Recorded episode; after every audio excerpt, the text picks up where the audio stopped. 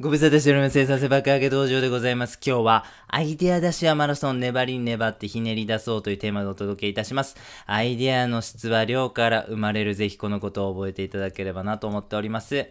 はい。二つほど、あ、三つほどですね、事例ちょっとご紹介させてください。一つ目はフェデックスでございます。フェデックスは、フレッド・スミスさんという方によって創立された企業でございます。はい。宅配ですね。はい。えー非常にね、全世界的に事業が展開されています。大ヒットしてますね。はい。このフレレッドさんなんでございますがですね、イェール大学の学生さんやった時にですね、大学で論文を提出しました。まさにそれがフェデックスのアイデアやったんですね。それを論文としてまとめました。なんと評価 C だったんです。芳しくない。なぜですか？教授に聞きました。そうするとですね、いや、君の論文すっごいまとまってるし、アイデアもええねんけど、これ実現性が乏しいわ。もっとええ評価欲しいんやったら、実現性を高めて持ってきなさいということでございますね。はい。えーそんなこんなありまして、えーフレッドさんはですね、フェデックスを創立ししました。その後ですね、えっ、と、専門家、そのね、まあ、配送業の専門家の人たちからですね、こんな評価を受けました。経営破綻は時間の問題。なぜならば、早く届けるために高いお金を払うなんて、稀有な人はいない。だから経営がうまくいくはずない破綻するでしょうということでございます。まあ、そんな感じで評価をね、下されてしまったんでございます。しかし、フェデックスは成功してますよね。ここからわかることでございます。人間というのは過去の事例をもとに判断を下そうとするということ。そしてアイデアは似通うということでございます。二つ目の事例です。脳のカロリー消費でございますね。えーじゃあ具体的に見ていきましょう。キックボクシングをやりますと、人間はですね、1分間に約10キロカロリーほど消費するとされています。散歩は1分間で4キロカロリーでございます。脳でございますね。脳は一生懸命頑張って考えますと、1分間に1.5キロカロリーというね、カロリーを消費するんですね。あれ？脳ってなんかすごい省エネだねと、プリウスだねと、すごい燃費いいじゃないか、みたいな感じで思われた方も多いと思うんですけども、まあこれね、あの、脳が体に占める体積はわずか2%なんですよ。キックボクシングとかやったらですけども、全身運動ですよね。それで10キロカロリーですよ、たかだか。やのにですね、たかだか2%しかない体積のね、臓器がですよ、えー一生懸命頑張ったからって1.5キロカロリーも消費してしまうんですよ。これめっちゃ燃費悪いんですね。アメ車ばりに燃費悪いんですよ。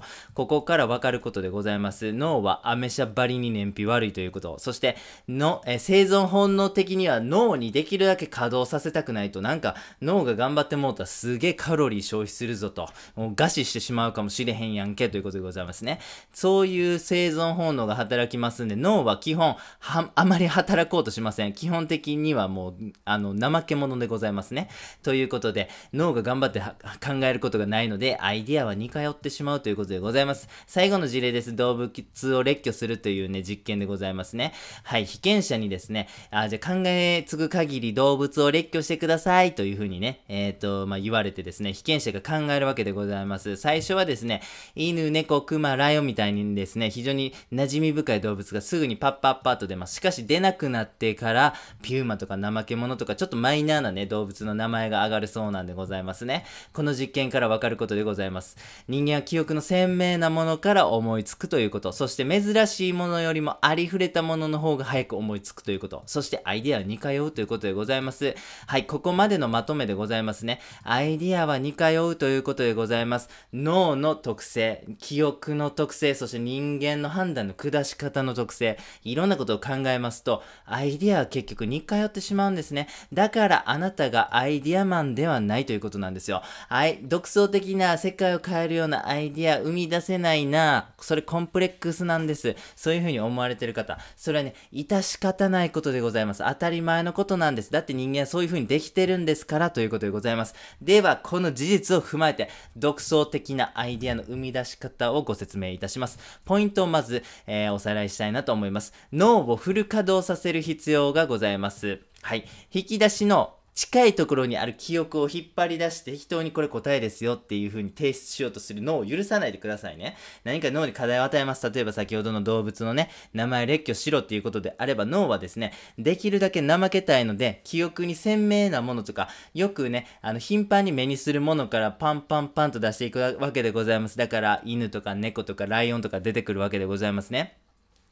ピューマとか怠け者っていうものはですね、できるだけ脳を出したくない。なぜかというと、働かないといけないからですね。そんなことしたくないんですよ。めんどくさいんですよ。でも、それの脳のわがままを許してしまいますと、あなたのアイデアは平々凡々で終わってしまいますんでね。ここは脳をスパルタしてください。いやいや、そんなな、あの、猫とか犬とかそんな誰でも知っとんねん。お前の独創的な、お前ならではの動物引っ張り出してこんかいと。そういう風にですね、脳にスパルタでお願いいたします。過去の記憶のアウトプットも認めないでください。フェデックスのね、えー、を評価した専門家たちが、いや、これ絶対経営破綻するでしょうという風に言ったようにですね、えー、過去の記憶の事例からですね、簡単に、えっ、ー、と、まあ、その答えの判断これですみたいな感じしないでください。いや、フェデックスっていうアイデア面白いなと。これ成功する可能性もあるんちゃうかみたいな柔軟な考え方をね、してくださいということでございます。じゃあ、ポイントを踏まえまして、どうしたらあなたが独創的なアイデアが生まれるのか、生み出すことができるのかということでございますが、ズバリ、たくさんのアイデアを絞り尽くすということでございます。ざいます先ほどの動物を列挙してくださいという実験であればですね、粘りに粘って考えまくってください。もうマラソンやと思ってください。とにかく粘ってください。どんな些細なくだらないアイデアも、でもいいので、もう書きまくってください。とにかくアイデアを絞り尽くすということがですね、脳にフル稼働させる一番の方法なんです。もう夢中ってね、働かせまくってください。じゃあ、果たしてそんな風にたくさんのアイデアを絞り尽くすことによって、私たちは本当に独創的なアイデアに巡巡り合うことができるんですか？その答えはですね、あの有名な物理学者、アインシュタインさんがね、答えてくれてました。アインシュタインさんはある日質問されます。どんな質問か。平凡な人の思考とあなたの思考法は何が違うと思いますか？という質問でございます。そしてこんなね、回答をしたんです、アインシュタインさん。星草の山の中に一本の針を探すとき、ほとんどの人はその針を見つけたらそこでやめる。しかし私は星草の山の中に他にどんな針が隠されているだろうかと考えて探し続けるということでございます。つまりアインシュタインさんが素晴らしいアイデアが出せたのは、もうね、考えまくった、アイデアを絞り尽くしまくった結果ということなんでございますね。アインシュタインさんがそうなんですから僕たちもそうですよ。絶対いけますよ。だからこそですね、脳にサボらせない。脳をフル稼働させる。そのフル稼働させる方法は、アイディアをとことん量出させるということでございます。そうすればですね、あなたの脳がですね、キレッキレに働いてくれますんでね、素晴らしいアイディアが生み出されるという方程式でございました。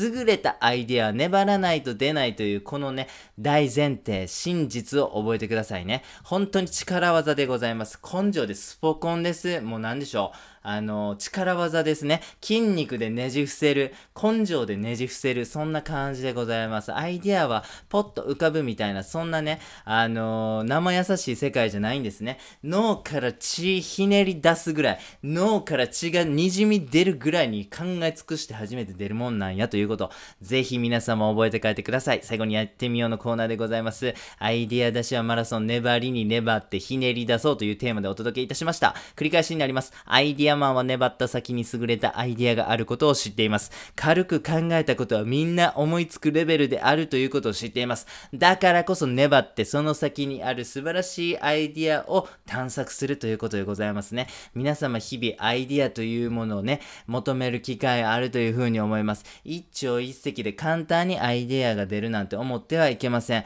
それこそ本当に知恵度が出るぐらいに頑張って考え尽くした先に人とは違う、キラリと光るアイデアイディアに恵まれるということでございます。ぜひ、えー、実践していただければなと思っております。本日は以上です。ありがとうございました。